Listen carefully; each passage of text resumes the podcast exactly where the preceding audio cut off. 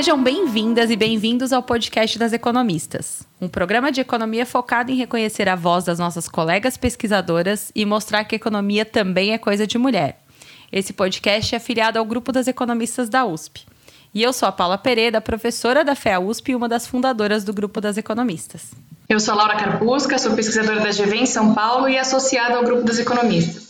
E hoje a gente continua o nosso bate-papo sobre economia e aproveita também para conhecer mais sobre essas mulheres, os desafios que encontraram em suas carreiras e que dica elas têm para quem está começando agora. A gente quer mostrar que a economia também é uma ferramenta entre tantas que nos ajuda a entender o mundo em que vivemos e que também pode ser usada para melhorar a vida das pessoas. E para isso, a gente trouxe a economista Helena Landau. A Helena Landau é economista e advogada, e entre várias coisas, ela foi professora de economia da PUC Rio e da Escola de Direito da FGV Rio. Ela também foi assessora econômica da presidência do PSDB e diretora da área responsável pelo Programa Nacional de Desestatização durante os governos Itamar e FHC. Hoje ela é presidente do Conselho Acadêmico do Livres, sócia do escritório de advocacia Sérgio Bermudes, membro do Conselho de Administração do Museu de Arte Moderna do Rio de Janeiro e do Conselho Consultivo da Congás. Ufa, né? Até perdi o, até perdi o fôlego aqui. Helena, muito obrigada por aceitar o nosso convite de vir aqui falar conosco hoje. É muito legal que você transita aí entre o mundo né, dos economistas, dos advogados e do mundo político. E a gente queria que você contasse um pouquinho aí para os nossos ouvintes como é que foi a sua trajetória até aqui. Ixi, Maria, vamos lá, né? A gente, quando já está na, na fase idosa, a gente leva muito tempo para contar a trajetória. Então, bom, eu tenho 62 anos, né? Então, para ficar claro que acumular essas referências no currículo faz parte da, da vida, né? da geração em que eu estou. Eu comecei estudando economia na PUC e tive, assim, no último ano de economia na PUC, chegaram os professores que fizeram a mudança no departamento de economia. E aí, então, só no último ano que eu fui entender a beleza de estudar economia. Até então, para mim, era uma coisa muito muito sem graça, muito sem charme, eu não sabia o que eu ia fazer, a ideia de trabalhar numa empresa ou trabalhar num banco não me encantava, até que os professores chegaram, Rogério Werneck, Edmar Baixa, Pércio Arida, André Lara Rezende e tantos outros, para mostrar que a economia tinha essa importância em política pública. Né? É, ali eu descobri que a coisa mais legal que eu acho na economia e, e que marcou muito a minha carreira é a ideia do, do policymaker. Né? Como é que você pode contribuir para políticas que possam melhorar a qualidade de vida do Brasil, da população, da sociedade.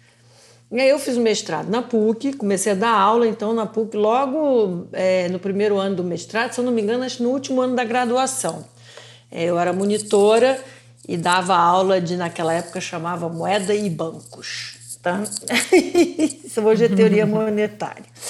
E, e, comecei ali, fiz o meu mestrado, do mestrado eu fui direto para o doutorado no MIT.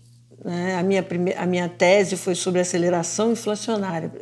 Lá em 1979, a gente discutia é, a questão de é, redução dos prazos de indexação, aceleração inflacionária, realimentação, e, e foi nisso que eu estudei. Então, desde o início, o foco era inércia inflacionária, né? na, na cabeça da gente, que era o assim a preocupação maior que marcou o departamento de economia da PUC, né, que depois gerou o plano real e etc. Depois eu, no doutorado aí eu desisti. Não sei se isso é bom para estar no grupo dos economistas, porque a minha relação com o doutorado não foi boa. Eu fui para o MIT e achei horrível lá o MIT. Não tinha nada a ver com o que eu tinha na cabeça. Eu achava que no MIT eu não ia apre aprender policymaking, que estava muito distante da realidade social do Brasil. Eu já tinha assim um olho na política e estava é, na época eu era petista. Então lá no MIT o meu companheiro na época não podia ir, ficou lá uns meses, eu tinha que confrontar com a ideia de voltar para o Brasil ou continuar no doutorado, eu resolvi voltar para o Brasil, acabei chegando no Brasil no auge da crise de 83, é, muito preocupada com a questão de emprego E como não estava, é, na época a gente é muito jovem, muito otimista, acabei engravidando. Então troquei meu doutorado pelo, pelo filho, com muito prazer e por isso não segui a carreira acadêmica como vocês estão seguindo, porque sem o doutorado eu não teria como me retornar ao departamento de economia na PUC, então fiquei dando aula para graduação durante muitos anos. Nesse período ali é, da volta, eu fiz, tive muitos empregos, trabalhava muito com conjuntura econômica, fui da macrométrica, fui da Confederação Nacional da Indústria, mas eu sempre tinha um olho na política. E comecei a acompanhar um governador do Ceará, que se chamava Tasso Gereissati, que começou a fazer uma política pública diferente lá no Ceará. Ele tinha uma coisa mais é, o que na época a gente chamava de social-democracia e, e, olhava para as contas públicas, fez ajustes, investia em infraestrutura, saúde e educação, começou a cobrar imposto da elite local, que não era muito fácil, tinha ganho uma eleição contra três antigos tradicionais coronéis, e eu comecei a me encantar com esse grupo que surgia. E quando foi em 1989, o Mário Covas fez aquele discurso que não deve ter sido só escrito por ele, deve ter tido a contribuição de muita gente, certamente do José Serra e do Fernando Henrique teve, mas de outros economistas, que ele fala do choque do capitalismo. Aliás, eu recomendo que todo mundo leia esse, esse discurso, porque o Covas, que é considerado centro-esquerda, faz uma agenda liberal muito maior do que a do Paulo Guedes. É, e, e, é muito interessante isso. Fala de privatização, é, de redução do Estado, de abertura econômica, de eficiência e tal. Então, a partir de 89, eu comecei a olhar. Eu tinha abandonado o PT também por conta da minha visão de economista. Quando eu cheguei do MIT, tinha uma discussão, não me lembro sobre porquê na época, sobre previdência. O meu pai ganhava previdência pelo setor privado e tinha, eu tinha umas tias que eram previdência setor público. Começou a ter uma discussão sobre reforma da previdência e tal, e até que um, uma pessoa muito ligada a mim, muito petista, petista até hoje, discutindo, falou: olha, mas o que está errado é a previdência do seu pai. O que todo mundo deveria ganhar a previdência do serviço público. Aquilo me soou mal, né? Assim, vai caber em que orçamento? E aí eu abandonei. Eu falei, eu não posso continuar é, olhando para esse partido. Na época, a questão era muito mais política do, do que econômica, era na abertura. Eu não queria abraçar os partidos que vinham da ditadura, né, MDB e Arena, e o Partido Trabalhista era o partido assim da oposição, né? A gente ainda não tinha essa noção muito clara de um partido sindicalista, era sindicalista, mas era assim, o partido das pessoas que estavam contra o, o regime anterior. Então, eu acabei indo para o PT, tinha pôster do Lula no meu quarto, andava de estrelinha. E larguei, e só depois do Covas é que eu encontrei uma coisa que me agradava. E aí o resto é história. Assim, um dia eu recebo um telefonema é, dos meus ex-professores da PUC, era o Edmar Baixa representando, que o, o Tasso tinha pedido uma indicação de um assessor para ele full-time, porque ele ia ser presidente do PSDB e todos os assessores econômicos estavam dedicados ao Congresso, é, basicamente para o José Serra, que era o grande é, representante do PSDB na área econômica. E aí o Edmar, o Pércio e o André me indicaram. E eu larguei tudo e fui para o PSDB. Não tinha salário, não tinha previsão, não tinha nada, mas eu estava indo atrás de uma coisa que eu gostava. E não me arrependi em nenhum momento, é, até hoje. Né? O Tasso foi o motivo pelo qual entrei no PSDB e o Tasso é o motivo que eu ainda tenho esperanças na política no Brasil. É um político é, extraordinário, conduz e, e forma novas gerações. Então, foi um período muito importante. No meio dessa história toda, é, o Fernando Henrique vira ministro da Fazenda, a história vocês conhecem, é, vem o, o, impeachment do Collor, o Itamar tenta vários ministros, o Fernando Henrique já era ministro das Relações Internacionais, o Itamar vai, convida, ele diz não, o Itamar publica no Diário Oficial, independente da resposta, e o Fernando Henrique se torna ministro da Fazenda. Aí, nesse momento, o Tasso é, desmonta a assessoria e todo mundo vai trabalhar com o Fernando Henrique. O Tasso me, me diz: olha, você vai para Brasília, faz o que o Fernando Henrique pedir, porque agora a gente tem que dar certo para as próximas eleições, 94, 98, qual seja, né? Porque o partido estava se formando. Não se imaginava ainda que e a gente já está tão competitivo tão cedo, né? É, e foi. E aí, é, chegando em Brasília, se organizou a equipe e tal, e eu não queria trabalhar em Brasília, porque eu tinha um filho, meu filho estava pequeno na época, tinha uns 10 anos, e eu falei que não aceitaria nenhum cargo em Brasília, Secretaria de Política Econômica, o que fosse, porque eu queria ficar no Rio. Até que finalmente abre uma vaga, e eu fiquei na assessoria, ficava assessorando quem estava em Brasília, levantando questões, falando com outros economistas, e basicamente com o Edmar, que assessorava o Fernando Henrique. O Edmar sempre foi meu parceiro dentro do PSDB, meu tutor, meu mentor é, na área política. Né? Até que o Pércio assume o BNDES. E, e o Pércio me liga e pergunta: Olha, eu sei que você não, não entrou no governo ainda, mas eu estou indo para o BNDES e eu queria saber se você iria comigo. Eu falei: Claro, no Rio, trabalhando no BNDES. E com o Pércio não tinha é, melhor momento possível profissional. E foi assim que eu fui para o BNDES e o Pércio tinha esse foco em fazer as privatizações e me chamou para ser assessora dele. Até que finalmente ele começou a ir por muito para Brasília e precisava então que alguém tocasse privatização no banco na ausência dele e ele me chamou para a diretoria de privatização. Ele criou a diretoria de privatização. Antigamente a privatização era tocada por várias diretorias e me chamou. Depois a gente entra mais no detalhe do que fez. Depois disso, quando eu saí do governo, fiquei perdida, não sabia exatamente o que, eu gostaria, recebi algumas propostas do mercado financeiro, cheguei aí para um banco de investimento, detestei, mercado financeiro e eu não, não combinamos, é, não tenho muito interesse. Fiz algumas consultorias de, no setor elétrico, que eu me especializei no setor elétrico no BNDES, e no futebol. Eu queria mudar a administração dos clubes de futebol da mesma maneira que a gente tinha mudado na privatização, melhorar a governança e tal. Eu sou apaixonada por futebol e tentei um pouco isso, mas acho que eu não sei o que é pior, se é mudar a governança de estatal ou se é mudar a governança de futebol. É, Como a gente não pode privatizar futebol, infelizmente, infelizmente os cartolas não deixam entrar a administração profissional, eu desisti Aí me deu vontade de estudar de novo. Não, não, doutorado de economia eu não quero, não. Não quero, não, não me interessa. Até hoje eu tenho assim uma visão macro, mas a área de política monetária, na fronteira, as discussões, não me interessa muito. É, eu gosto muito de política pública. E aí eu falei assim, ah, eu conheci muitos advogados juristas, né, num programa de privatização. Eu falei, ah, acho que eu vou estudar direito. E fui estudar direito estudar direito e, e, cheguei lá, me encantei com direito público, direito administrativo e hoje em dia estou transitando nessa área. E a relação política foi muito assim de morde a sopra, porque o PSDB é difícil.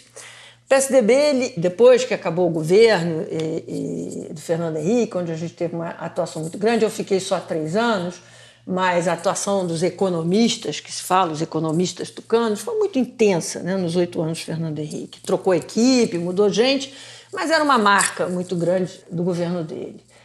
Quando vem as eleições, o PSDB perde todas, assim, até as imperdíveis, né, como a que foi o segundo turno com Lula e do Serra com a Dilma, é, que pareciam imperdíveis, a gente era muito pouco usado, entendeu? E aí a, a, coisa política começou a me cansar, porque assim, chegava nas eleições, ligavam para os economistas do PSDB, tentava fazer um programa governo, reunia gente, não sei o quê, depois não fazia nada. Foram se afastando da agenda liberal modernizante que o Fernando Henrique tinha introduzido, com, desde o discurso do Covas, desde as experiências de, de governo, tanto Montoro, Covas, Tasso, etc., que fizeram assim reformas. O Covas, por exemplo, privatizou todo o setor elétrico de São Paulo. Então, assim, aquilo foi desanimando. Até que em 2017 teve o escândalo do Aécio, né, naquela coisa do Joesley, e o PSDB não fez aquilo que a gente esperava que fizesse, que era, sem acusar previamente o senador, ou então o senador, afastar o senador da presidência do partido, que era o óbvio a fazer. Né? Não, o Aécio pediu licença, o Tasso ficou de interino, e eu achei aquilo muito pouco para tudo que a gente tinha defendido a vida inteira na questão do mensalão, do petrolão e etc. Além disso, o PSDB ficou muito em cima do muro é, na questão da reforma da Previdência, que era ano eleitoral, assim, tal, podia entrar véspera de ano eleitoral. Então, assim, acabei desistindo do PSDB. No que eu desisti do PSDB, eu fui procurada pelos movimentos liberais, tanto do, tive uma conversa com o Partido Novo e tive uma conversa com Livres. E eu me encantei pelo Livres, porque tinha essa coisa firme da, do liberal por inteiro, que não era só a agenda econômica que importava ao Livres, tinha uma agenda de inclusão social, mobilidade, de gênero, de é, minorias, identitária, democracia liberal. Então aquilo tudo me encantou e eu fui para o Livres. Quando eu cheguei no Livres, o Livres estava dentro do PSL e ia virar um partido. Eu falei, olha, eu não vou me filiar porque eu estou traumatizada aí com o PSDB. Vou esperar vocês virarem partido. E eles falaram, então você vai ser presidente da fundação do Livres. Eu falei, com o maior prazer, eu já tinha ajudado várias vezes o Instituto Tetônio Vilela, sempre com o Tasso, cada vez que o Tasso se aproximava eu ajudava. E eu falei, é com o maior prazer, vai ser ótimo poder é, implementar isso tudo numa agenda liberal. Até que, de repente, o Bolsonaro aterriza no, no PSL. E aí que o Livres me, me conquistou de vez, porque ato contínuo, não deu, não deu cinco minutos, a gente já, eles tinham feito uma nota desembarcando do PSL e caíram assim no precipício, assim, porque eles falaram, estava ah, tudo organizado, o partido sendo montado, as pessoas tinham cargos, as pessoas tinham função, tinham remuneração né, na estrutura, largaram tudo, ficaram sem emprego de uma hora para outra, mas largaram pela questão ética, né, na posicionamento. Aí eu, eu entrei no Livres e não sei mais. Ao mesmo tempo, ao longo desses anos todos, eu Fui, comecei como estagiária, depois consultora do escritório Sérgio Bermudes. Sérgio Bermudes foi um desses juristas que me encantou durante minha trajetória na área pública e o iníciozinho de um pouco da parte privada, na montagem de, de negócios, na área de regulação. E o Sérgio, fui conversar com o Sérgio sobre a questão, assim, sobre ser advogado, e ele Falou: olha, vem para cá, para o escritório, quantas vezes você quiser, usa a minha biblioteca. Ele foi super receptivo. Eu fui um dia, dois dias, fiquei indo, indo, indo, indo, virei consultora e estagiária. Depois que eu me formei, virei sócia do escritório Sérgio Bermudes. E foi isso. E hoje eu escrevo. É... Depois eu comecei a tomar gosto de escrever artigos e colunas. Eu escrevi um pouco na Folha, em 2014, eu fui substituir o Aécio Neves, que tinha saído para as eleições. Então, eu peguei a página 2 da Folha enquanto ele estava na campanha. Depois eu parei até que o Estadão me chamou e eu estou no Estadão até hoje. E eu, eu acho muito bom. Né? Acho que eu descobri uma terceira coisa na vida: é economista, advogada e, o, e colunista, que me diverte muito, me faz pensar Parece fácil escrever uma coluna, mas cada coluna tem uma, uma coisa pessoal minha e tem coisas que me, sei lá, me mexem comigo do ponto de vista de política pública, né? E tô lá. É isso. Um longo resumo, porque são 62 anos. Muito legal, Helena. Você pediu desculpas, né, pela, pela sua não linearidade, mas eu só queria dizer que a Laura e eu, a gente adora essas histórias não lineares mesmo. É, eu vou até adicionar, eu tinha falado que você transitava no mundo dos economistas, dos advogados da política, mas tem do futebol e tem de colunista também, né? Tem. Então são vários mundos. Eu queria é, saber de você, quais desses mundos você encontrou mais barreiras, né? Se é que as encontrou por ser mulher. Isso é pergunta para mim, eu não sou a pessoa ideal, porque eu cresci numa casa com três irmãos homens, né? E era caçula. Então eu variava da princesinha da casa ou mais uma no time do futebol de caseiro. Então a gente tem que se virar. Mas assim, eu acho que é uma questão de geração, sabe, Paula? Porque eu vi uma geração meio exprimida, né? Eu fui uma geração pós-revolução, queima de sutiã e pílula e essas coisas na minha vida. Essas coisas já cheguei com essas coisas me dadas de presente, né? Então eu tinha muito essa questão de dizer assim, será que a gente tem que chamar atenção sobre é, feminismo? Será que a, a, a posição não, é, não é estranha? Se eu tive tanto privilégio na vida no sentido da educação, né? meus pais sempre me deram é, prioridade na educação, é, sempre fui tratada com meus irmãos em casa. Será que eu tenho essa expressão que hoje eu detesto porque foi distorcida, lugar de fala para falar das mulheres, se eu não sofri, é, não achava que tinha sofrido discriminação. Né?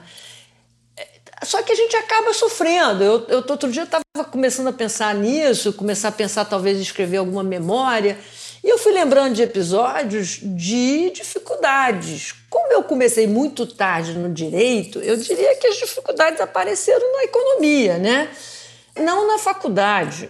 Né? Pelo contrário, na faculdade a gente não, ninguém discriminava e também no doutorado ninguém discriminou, no mestrado também não, era tudo tinha uma relação muito boa com meus colegas e meus professores. Obviamente que eram poucas mulheres nas turmas, né? Mas é, não é essa profissão hoje que tem tantas de vocês, né? Era muito menos mulher na época. E na realidade eu fui fazer economia por causa do Armínio Fraga. Eu comecei como matemática, na faculdade de matemática. E o Armínio tinha sido meu colega no Santo Inácio, porque nós dois íamos cursar medicina. O Armínio vem de uma família de médicos. E lá no meio do caminho a gente desistiu. E quando eu estava fazendo matemática na PUC, eu conversei com ele que eu estava frustrada porque era muito abstrato. Eu queria uma coisa assim de política pública mesmo. Aí ele falou: oh, por que você não vem fazer economia? Estou adorando.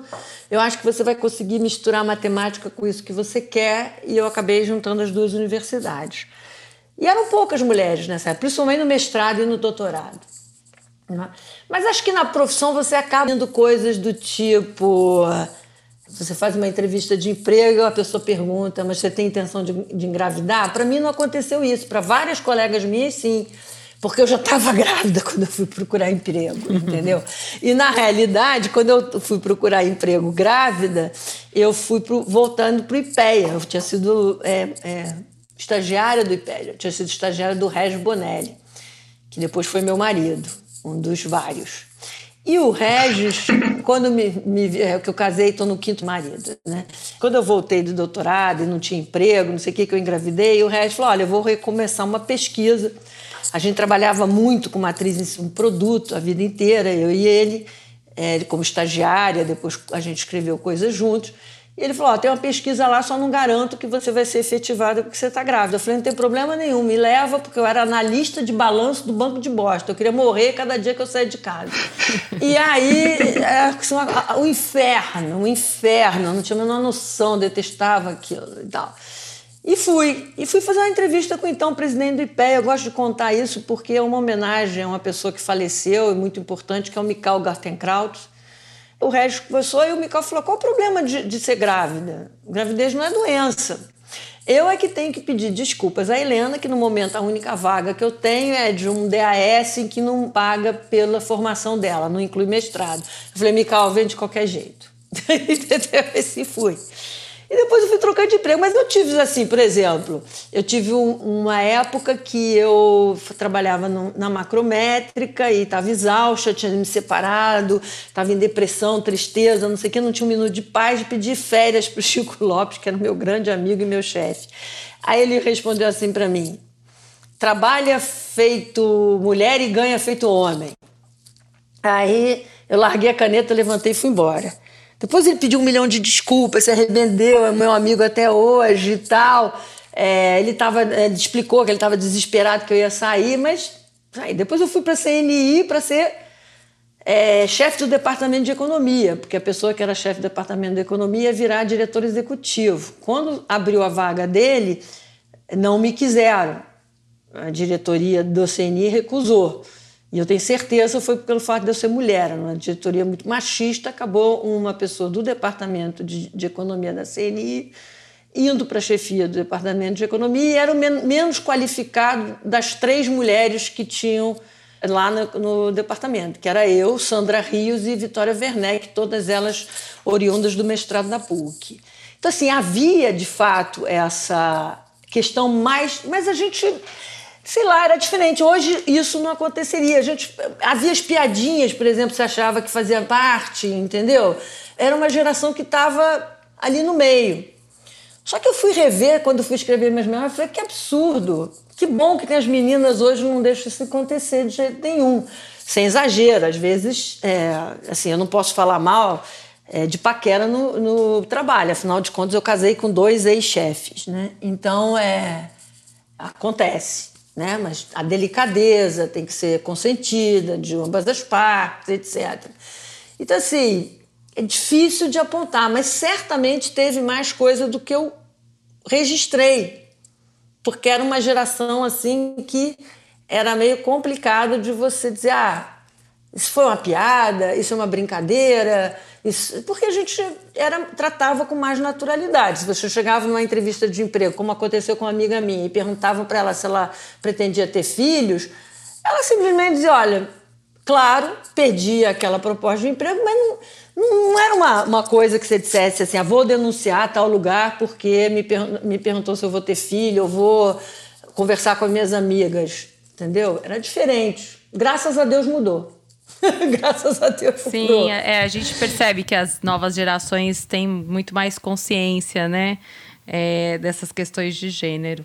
Eu acho que a gente vai ter que encontrar um equilíbrio ainda nesse assunto, que é a passividade e o excesso de eu não sei, de reação. Às vezes é, a gente fica tão defendido demais, tão com medo demais, com razão pelas experiências, e a gente vai ter que encontrar um equilíbrio. Mas no futebol, claramente, era, era um mundo de homens, né? Isso não tem a menor dúvida, desde a, das idas ao, ao Maracanã, que eu sempre fui com meus irmãos desde os 10, 8, 9, 10 anos de idade, é, aos palavrões que você ouvia, é, o mundo de machista. E quando eu comecei a trabalhar na mudança da gestão do futebol, na tentativa de profissionalização, aí foi muito difícil, né? Foi muito difícil porque eu quase apanhei do Eurico Miranda. A gente teve uma um bate-boca num seminário que foi muito engraçado. Eu fui falar e todo mundo já estava esperando que eu fosse falar. Eu me lembro que eu estava almoçando com o Pércio, que era meu marido, e comecei a receber umas mensagens assim: não venha, não venha, não venha, não venha, porque você vai ser agredido, Eurico Miranda, não sei o que e tal. Falei, ah, agora mesmo que eu vou, né? Vou deixar de ir, né? E eu ia fazer a palestra sobre profissionalização. O Pércio tinha que ir para São Paulo para uma reunião, não pôde ir. Eu falei, não precisa, você detesta futebol, o que você vai fazer lá e tal, não sei o quê. Cheguei lá, foi de uma agressividade terrível, mas aí eu me diverti, porque o Eurico Miranda achou que ia é, acabar com, com a apresentação. E ele começou a me agredir, me agredir. Eu falei: olha, é, não dá, o senhor espera o final da palestra. Fingindo que não conhecia ele, o senhor espera o final da palestra, por favor, se inscreva para para fazer perguntas. Ele foi ficando completamente irritado. Aí ele começou a andar na minha direção. Eu falei: tá bom, se o senhor insiste em falar, é, o senhor podia se identificar? Bom, quando eu perdi para ele se identificar, ele perdeu completamente o controle, começou a gaguejar, me insultar e tal. Eu sei que a coisa ficou numa, numa, num nível que quando acabou, eu peguei minha bolsa para ir embora, aí volta a bolsa, as pessoas gritavam, Helena fica. Eu digo só, sei que na hora de ir embora, eu tive que pedir para alguém me levar até o táxi, porque tinha uns caras que eram os guarda-costas de Eurico que eram bem assustadores. Mas aí teve um negócio super legal, porque aí todo mundo, todos os jornais me apoiaram. Assim, eu tive é, editorial de, de, jornal e não sei o quê. Eu comecei a ser eu entrava no táxi, em vez de fazerem cara feia, dizer você é aquela que entregou o patrimônio público é, brasileiro, é, porque as pessoas falavam assim. Oh, os, os, motores de táxi, eu ficava no telefone falava assim: a senhora não é esse futebol? A senhora não é aquela economista que brigou com o Eurico Miranda? Eu falei, sou eu mesmo. Meus parabéns e não sei o quê. Então, suavizou a imagem da, da carrasca das estatais, que eram como o Hélio Fernandes me chamava, para a moça, a economista que brigou com o Eurico Miranda. Então, o futebol teve essa graça também na minha vida. As pessoas, é, mesmo quando eu estava no, no BNDES, era assim. É, eu ia para o Maracanã de camisa do Botafogo, quando não sei o que, as pessoas achavam aquilo super engraçado, né? Que eu ia ao Maracanã de camisa do Botafogo, como se você fosse diretora do BNDES tivesse virado um ser supremo que não pudesse ir ao Maracanã, entendeu? E lá no BNDES também era super divertido, porque na segunda-feira era discussão com o assessorista, com o cara do cafezinho, na minha sala ficava cheio de gente de todos os níveis do banco, né? Então era uma sala popular ali por causa do, do Botafogo e do futebol. Hum. Era, uma coisa, era uma coisa muito legal. Infelizmente, meu time, coitado, está caminhando para extinção. É, mas o amor continua. É muito bom, Helena. Olha, muita coisa que é de rasca das estatais para é, a economista que brigou com o Rico Miranda, muita coisa legal. É, mas eu queria falar um pouquinho mais sobre esse seu, essa, a sua recente descoberta, né, é, como colunista, que você disse que descobriu que gostou muito dessa dessa atividade, né? Isso. Numa coluna recente sua, você escreveu para o Estadão que é, você fez uma comparação sobre o seu sentimento com o atual presidente Jair Bolsonaro e os sentimentos do seu pai quando ele recebeu de presente seu, né, um presente seu, o livro da Hannah Arendt sobre o julgamento do Eichmann. Isso. Né? E você termina com uma reflexão na sua coluna sobre a, o que falta para as pessoas se sentirem indignadas. E eu te pergunto, Helena, o que, que você acha que falta? O que falta? Ah, Paulo, eu me pergunto isso todo dia, Paulo e Lara. Foram duas colunas, uma chamada A Língua Absolvida e a outra Meu Brasil Brasileiro. É, que é uma, uma questão de um Brasil que meu pai foi acolhido e o Brasil hoje que, que Brasil sem empatia, né? É um, um Brasil é, e quando eu escrevi essa coluna a gente não estava numa situação ainda de tão horror quanto está hoje. Todo dia eu, eu me pergunto porque eu eu eu eu fui contra o impeachment da Dilma tá, naquela época. Eu achava que ia ser muito difícil as pessoas entenderem a razão econômica do crime de responsabilidade fiscal. Não acho que foi golpe, acho que foi legal, não teve problema nenhum. Mas eu, eu, eu como economista, falo assim: nossa, essa, essa política equivocada tem que ir até o fim que até o fim, para as pessoas verem que deu errado e nunca mais ter esse intervencionismo, populismo, as soluções fáceis de que é, basta ter é, coração para fazer boa política, que não pode olhar para a questão fiscal, é, que não pode olhar para a restrição e tal. E eu achava que com isso se encerrava o, o ciclo. Obviamente que quando o Temer entra, ele faz uma virada e até hoje tem essa discussão a recessão de 2015, 2016 é culpa da Dilma ou é culpa do, do Levi ou é o quê, né? As pessoas não, não alienalizam a herança. E eu fui contra o impeachment. Agora, o Bolsonaro, eu sou absolutamente a favor do impeachment, desde o ano passado. Tá? Desde a reunião do dia 22 de abril, onde ele claramente fala é, de uma milícia civil, né? armar para matar prefeito, né? porque para que, que a pessoa arma? Quando ele fala que diz que tem que ir atrás dos prefeitos que fecham a atividade econômica. Ele fala ah, o ataque ao STF, é, o desrespeito no linguajar, é, o desrespeito à pandemia, as brigas com as pessoas que querem ajudar. Esse homem não, esse homem assim passou de qualquer limite. Não há nada pior do que ele. Por que, que o Rodrigo Maia não deu andamento a um processo de impeachment, gente? Por quê? Eu não consigo explicar. Entendeu? É, aí vem o Arthur Lira, eu entrei numa depressão para falar com vocês. No dia que o Arthur Lira ganha a eleição, eu fiquei mal. Eu caí assim, falei, não vai ter impeachment nunca mais. Não vai ter impeachment nunca mais, entendeu? Como que a gente vai passar o impeachment agora? É, eu tenho, o, o, meu marido fica dentro de casa assim, você que econom... não tem esses seus economistas, não podem arranjar uma forma que não seja através da Câmara, não é possível. Olha a quantidade de, de crimes que esse homem é, faz por dia, comete por dia, né? Então, assim, é o que eu me pergunto. O que, que falta para gente? Será que é a pandemia que não deixa a gente fazer passeata? É, o panelaço já não deu mais certo? Eu não consigo entender. Hoje, hoje né, saiu essa história de que um reitor de uma universidade é, recebeu uma mordaça num acordo com a Controladoria Geral da União, porque não pode mais falar mal do Bolsonaro, senão ele vai ser demitido ou multado. Sabe que país que a gente está vivendo? Que país que caem boings e torres gêmeas toda hora e ninguém é, se mexe, entendeu? A banalidade da morte.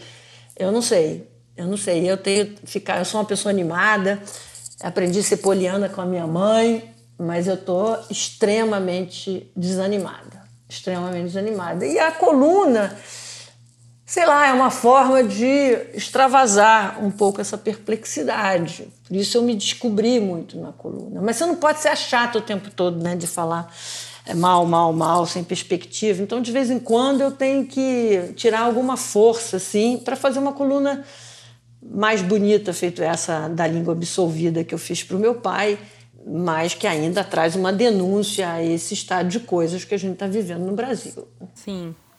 É, há algumas semanas também a gente recebeu aqui a professora McCoskey, que diz que não tem como a gente ser livre nos dias ímpares do mês. Né? Você que está à frente né, da, da presidência e do movimento dos livres, o é, que, que você acha dessa frase dela?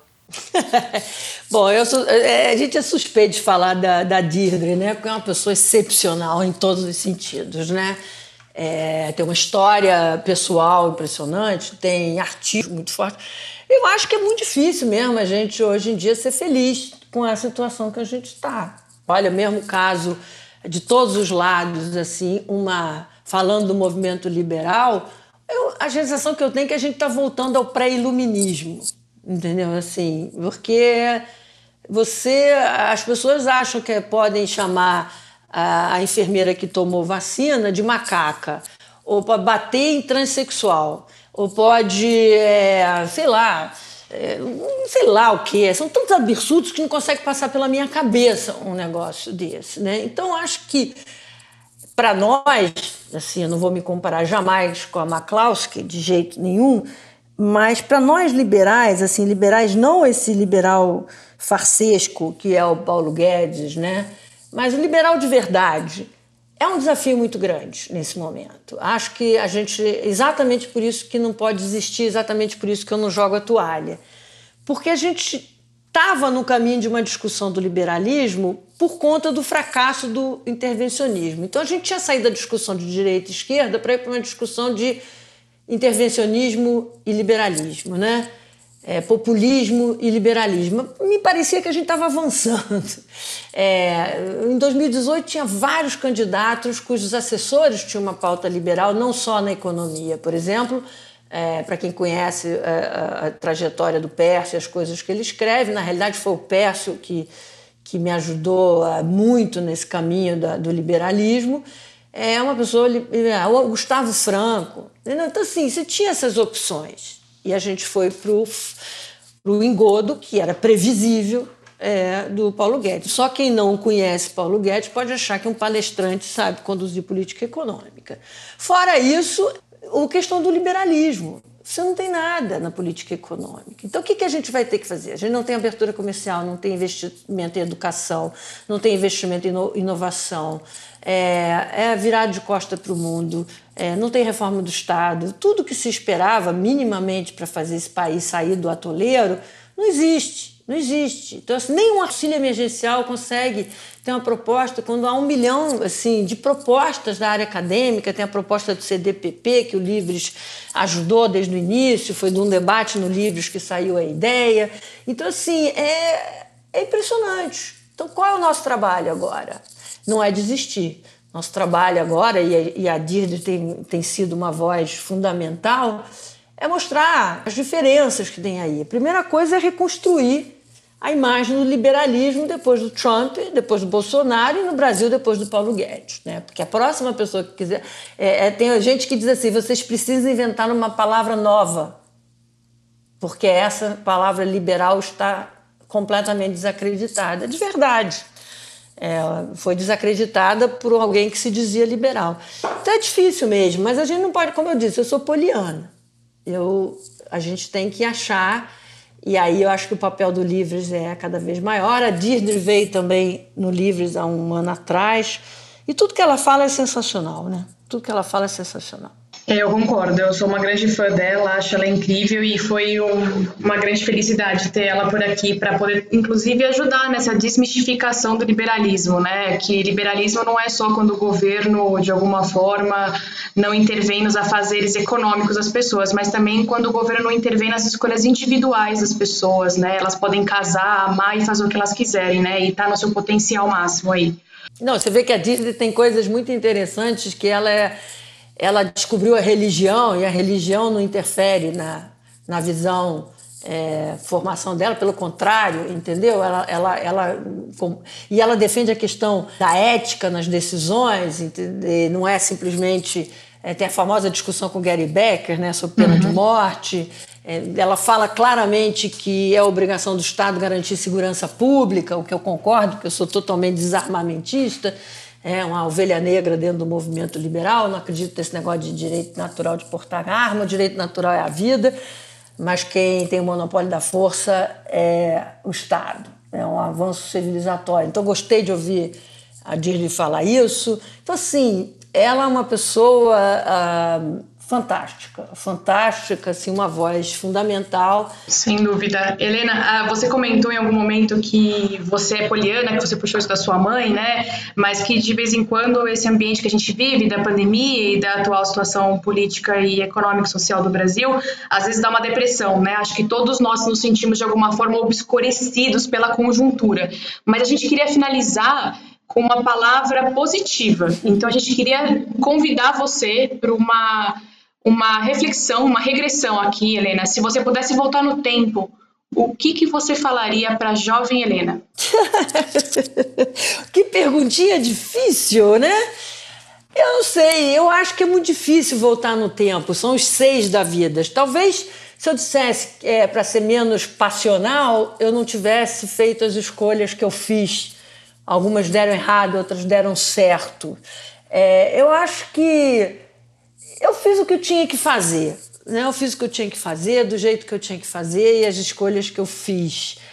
Eu só acho que hoje em dia, é, para a gente ser é, bastante poliana nesse mundo de hoje, é não desistir, né? é ficar firme naquilo que você acredita.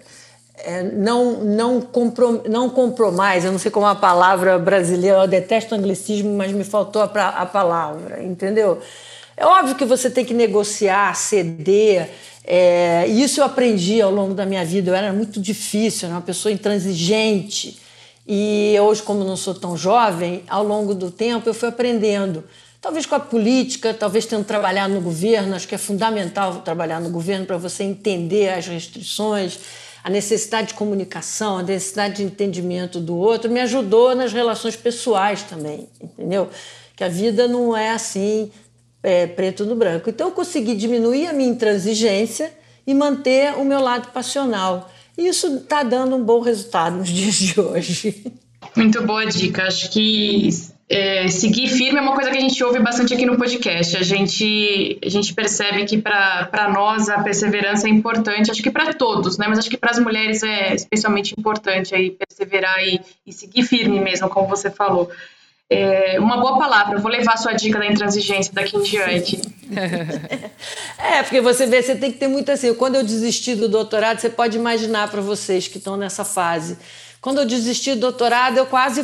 As pessoas não aceitavam de jeito nenhum a minha escolha, entendeu? Eu falei, mas eu não estou gostando. Aquilo é sacrifício, não está preenchendo o que eu quero na minha vida, entendeu? Eu não vejo utilidade. Eu quero fazer outra coisa. Mas foi muito difícil, entendeu? Para as pessoas disserem assim: ah, mas você vai abrir mão do MIT, você vai abrir mão do bolsa, que privilegiada, é, você sempre foi boa aluna, você tem obrigação, sabe assim? Eu falei: não quero, não quero, quero casar, quero ter meu filho, quero entrar no ver coisas políticas. Então, assim, foi difícil. Eu, eu só consegui porque eu tinha muita certeza do que eu queria. E a gente precisa ter essa firmeza, porque se eu tivesse voltado para o MIT, eu teria não terminado, com certeza, teria desmanchado um casamento e não teria meu filho nem meu neto. Então, assim, tem que saber o que você quer, né? Nem sempre as escolhas são fáceis, como essa também não foi, entendeu? Com certeza não. Agora, intransigência, é, mas tem que saber é, uma última coisa que eu, que eu aprendi né, também com outras mulheres, vendo outras mulheres no meu trabalho. Hoje, menos vocês, porque vocês já entram no nível de, de igualdade maior de, com relação aos homens, os homens te respeitam mais. Mas na minha geração havia quase que uma necessidade das mulheres se portarem como homem para serem. achavam que deveriam se portar como homem para serem aceitas, entendeu?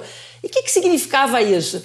A tratar alguém mal, ou ser ríspida, ou falar palavrão, ou fazer não sei o quê, entendeu?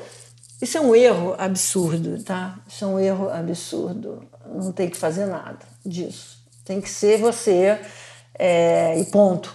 Se você for uma, uma, mulher que falar palavrão, você vai falar palavrão. Se você for uma mulher é, grossa, de, né? é, não é porque você é mulher, é porque você é grossa, entendeu? não, é, não é assim, né? Não então, precisa se masculinizar, é, né? Não Helena? tem que se masculinizar, entendeu? Isso eu vi muitas mulheres fazendo isso e com muito. É uma consequência muito ruim. Né? Então a gente não precisa disso. Muito bom. Ah, se vocês me olharem no Maracanã, vocês vão ver uma Helena completamente. Posso ter gente perto de mim assistindo jogo de futebol. Hoje em dia basta o telão. Basta o telão. Eu, eu como, uma, como uma boa corintiana, eu sei o que você quer dizer. Sou eu venho de uma família totalmente botafoguense. Meu pai é imigrante, minha mãe, meu bisavô, todos meus irmãos, os sobrinhos, os filhos, os sobrinhos netos, tudo botafoguense. Tudo. Muito bom. Hum. Muito, Muito obrigada, bom, viu, Helena? Foi um prazer falar com você, viu? Não, eu que agradeço vocês o convite, tá bom? Muito obrigada, Helena. Foi incrível mesmo. Muito obrigada mesmo, viu? Adorei. E a gente fica por aqui. O podcast das economistas continua em alguns dias. Assine o nosso feed para você saber quando é que a gente vai subir mais um episódio. O podcast das economistas é uma produção afiliada ao grupo das economistas da USP. A Laura Carpuz e a Paula Pereira são as coordenadoras do podcast. E as demais membros do Comitê das Economistas são a Fabiana Rocha e a Maria Dolores Dias. Nosso produtor de som, Fernandiane, cantora Flávia Albano, trompetista Alan Marques, designer Tata Mato. E a nossa entrevistada hoje foi a Helena Landau. Muito obrigada e até o próximo podcast das Economistas. Assine o nosso feed.